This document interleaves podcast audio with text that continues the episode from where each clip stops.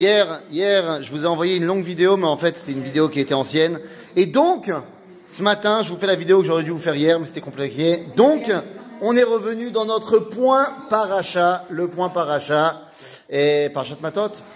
Parachat matot, les amis, et on ouvre cette paracha sur une réalité très compliquée. Ilchot Nedarim, les lois sur les vœux. En d'autres termes, la paracha s'ouvre sur la force de la parole. En fait, c'est quoi les Nedarim? C'est quoi les vœux? Eh bien, nous avons la possibilité, dans le judaïsme, d'inventer une nouvelle religion. Ouais. ouais. Par exemple, la Torah, elle m'a dit, t'as pas le droit de manger de cochon. Mais moi, j'ai le droit, si j'ai envie, de m'interdire les bananes. Ouais. Imagine, pour moi, les bananes, c'est un truc qui me fait fauter. Euh, à chaque fois que je vois une banane, je pense à une peau de banane et un mec qui va se vautrer dessus. Et donc, moi, je me dis, les bananes, c'est pas bon pour moi. Je m'interdis, je fais un neder, comme quoi je ne peux plus manger les bananes.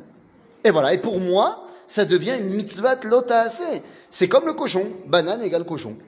C'est-à-dire que la Torah m'a donné la force d'inventer des nouvelles mitzvot. C'est incroyable.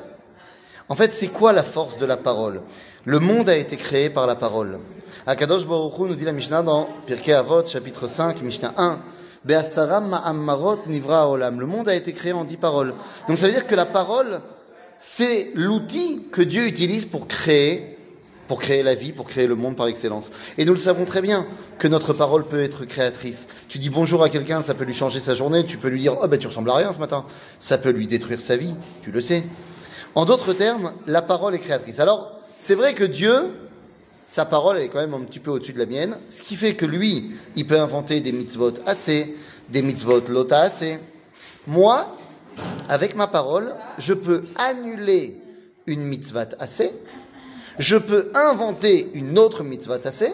Par exemple, je fais un neder que tous les jours j'appelle ma mère. Ben, ça devient une mitzvah assez. Ou alors, j'annule une mitzvah assez. Moi, je sais quand je mets les tefilines, eh bien, euh, à cause de ça, euh, je perds euh, toute la notion du temps et j'oublie d'aller travailler et je me fais virer à chaque fois de mon travail. Si c'est le cas, je peux, d'après les lois des Nédarim, m'interdire les tfilines. C'est fou, hein Je peux même donc créer une mitzvah c'est comme on a dit avec les bananes. Par contre, j'ai une limite, je ne peux pas enlever une mitzvah assez c'est une mitzvah interdite, par exemple, tu pas le droit de tuer, tu ne peux pas demain te dire, je fais un éder, je vais tuer tous les jours. Non, tu n'as pas le droit. En d'autres termes, on a quand même des limites à notre parole, on n'est pas Dieu. Mais la vraie question, ok, la parole est créatrice, ok, j'ai une force incroyable avec ma parole, mais pourquoi ce n'est seulement maintenant, à la fin du livre de Bamidbar, que ma parole est mise en avant? Pourquoi ces lois sur les Nédarim, c'est maintenant? Eh bien, la raison est très simple. La paracha de Matot, fin de Bamidbar, c'est le moment où ça y est, on a réglé tous les problèmes et nous pouvons enfin bah, retrouver notre place. Depuis le livre de Shemot, le peuple juif était en exil. Il a appris à sortir d'exil. Il a appris à être lui-même. Pendant tout le livre de Bamidbar, il a dû apprendre à régler tous ses problèmes. Fin du livre de Bamidbar, on est enfin prêt à entrer en Eretz Israël.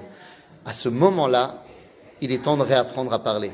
Mais oui, les amis, il y a un truc qui est complètement dingue. Comment ça se fait que dans le Shulchan Aruch, tout le livre de la loi juive, il n'y a pas de loi sur le Lachonara. On sait pourtant que c'est super important le Lachonara.